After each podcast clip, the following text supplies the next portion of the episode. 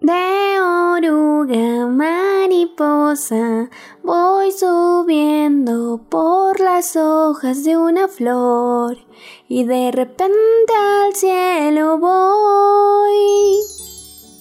Capítulo 11. La lluvia. Hola, ¿cómo están? Espero que se encuentren muy bien. Aprovechando que estas últimas semanas el clima ha resultado bastante húmedo, o por lo menos en mi ciudad Pachuca Hidalgo ha estado lloviendo bastante, quería traerles esta historia. El episodio de hoy va a ser un poco más como un story time, hablando acerca de la lluvia. y es que durante estos días he estado haciendo mucha introspección con respecto a por qué la lluvia me ha afectado tanto. Antes del 2021, la lluvia me fascinaba me consideraba del club del clima frío,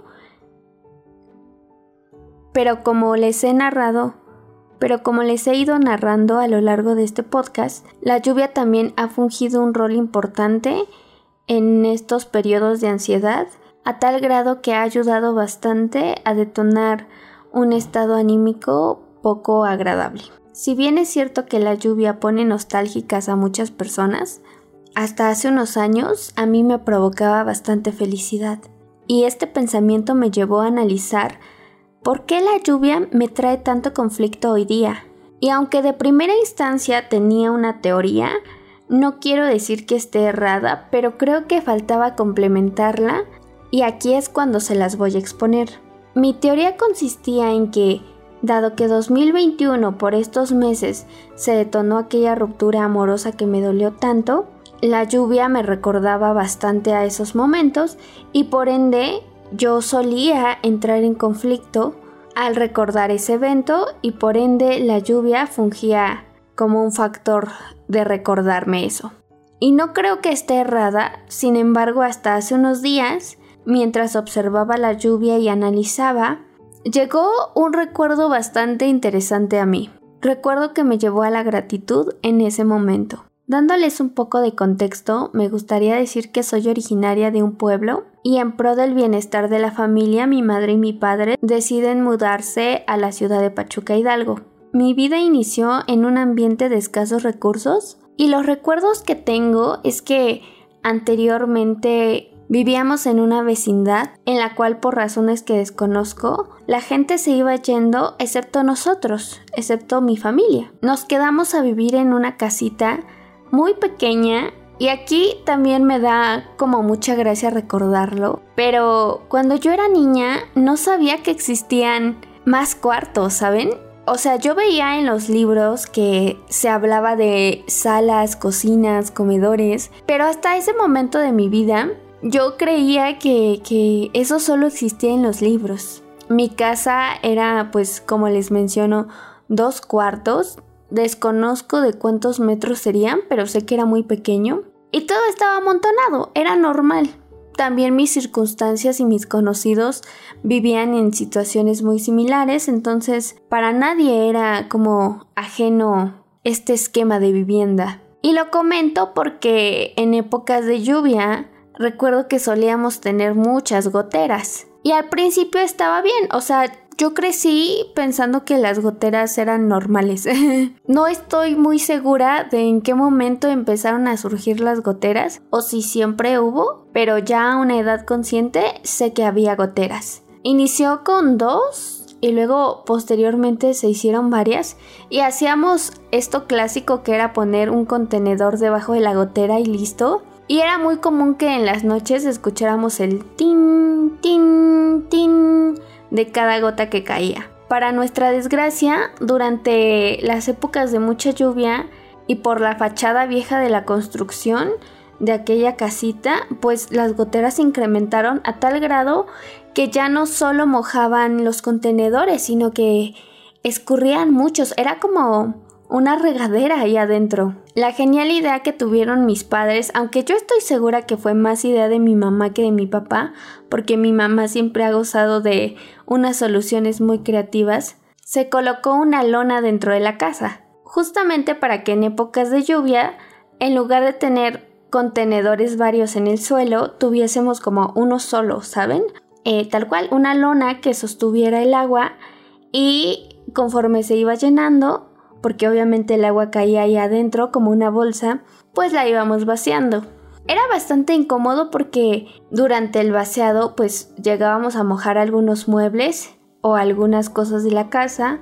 Reitero que todo estaba como junto, entonces era inevitable o no mojar la mesa o el ropero o terminar con el piso mojado. Hasta ahí todo en orden, se puede decir que no hay mayor conflicto, aunque he de decir que reconozco que es muy incómodo Llegaron las épocas de lluvias fuertes y recuerdo muy bien que quitarle el agua a la lona era mucho más complejo. Eh, terminábamos muy mojados, eh, era muy común que nuestros piecitos se mojaran y dormir con los pies mojados eh, en épocas de lluvia es feo. Empiezo a creer que también va por ahí el por qué soy tan friolenta pero era un tema muy común. De igual manera la casa no se podía calentar tanto porque pues todo estaba mojado, entonces conservaba mucha humedad.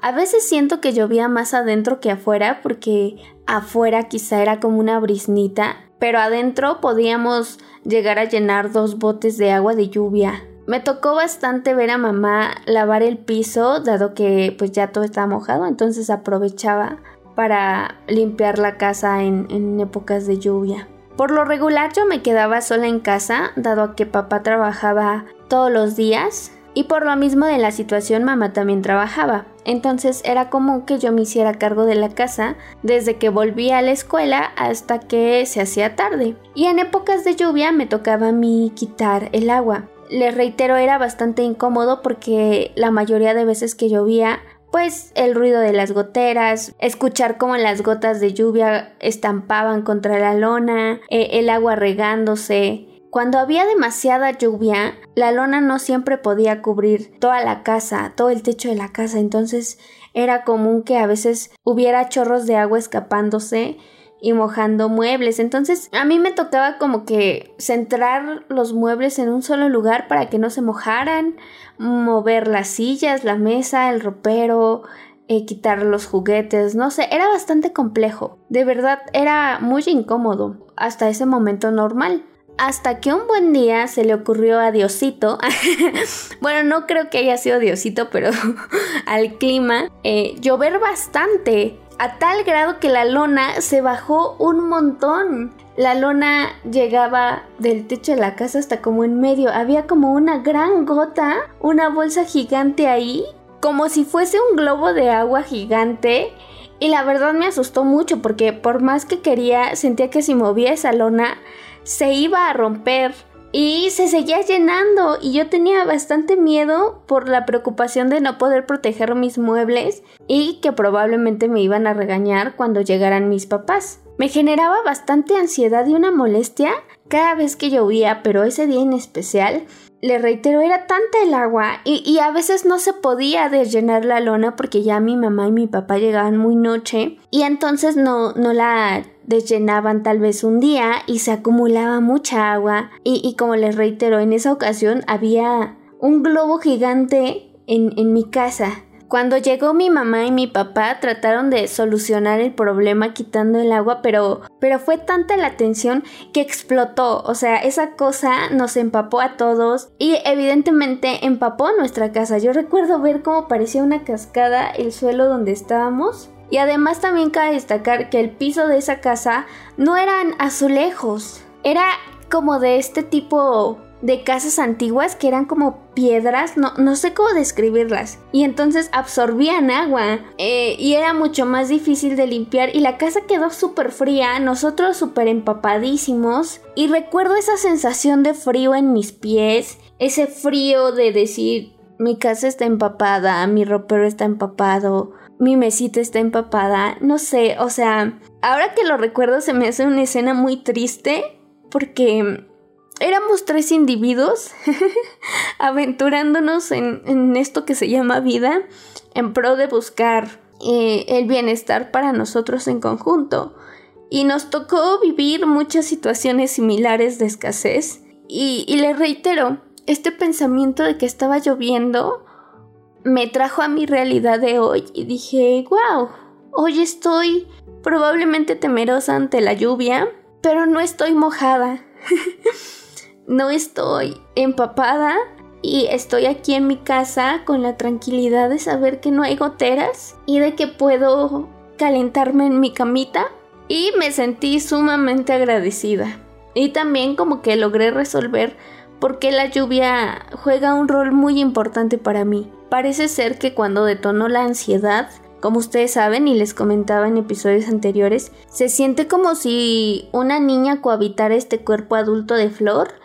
Y esos recuerdos pues vienen de mi infancia nuevamente, entonces quiero pensar que este mismo miedo que le llegué a tener a la lluvia, porque claro, después de ese evento dormimos todos mojaditos eh, en una litera que era lo único que en teoría estaba como calientito y seco porque, reitero, la casa conservó bastante humedad por la época de lluvia, porque aparte estaba todo empapado, eh, entonces era bastante complejo que esa casa nos diera como, como calor. Digamos que esa fue una noche fría, una noche bastante húmeda y una noche que marcó mi infancia porque después de eso me daba mucho miedo que la lluvia llegara porque eso significaba que iba a dormir con frío, iba a dormir con los pies mojados y mi casa iba a estar húmeda. Y a nadie le gusta eso. Y bueno, hasta acá les dejo mi story time. Básicamente eh, solo quería contarles un poquito de mi vida, eh, flashbacks que se vinieron durante esta temporada de lluvias, cosas que me hicieron reflexionar bastante de lo afortunados que somos al tener un hogar, un techo que nos brinde calor y también a sentirme muy orgullosa de todo el trabajo que realizaron mis padres, en especial mi mamá. Y no me voy a quitar méritos yo también, porque nuestra situación cambiara. Al final de cuentas, eh, logré dar con el meollo del asunto. Creo que logré llegar a la raíz de por qué la lluvia me causa tanto miedo. Y para arreglarlo, Básicamente hablar con mi niña interior y decirle, oye, ya no somos esa niña que está en escasez. El que llueva significa simplemente cosas del clima, pero no va a pasar nada, no vas a dormir mal, no vas a tener frío. Y se me hace bastante como contundente que tengamos la capacidad de recordar todo esto.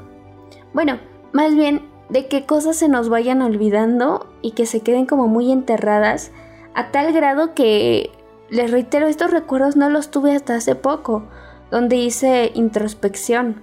Entonces les brindo estos minutos para que agradezcamos lo maravilloso que es tener un hogar y el poder tan impresionante que cada individuo tiene de transformar su realidad.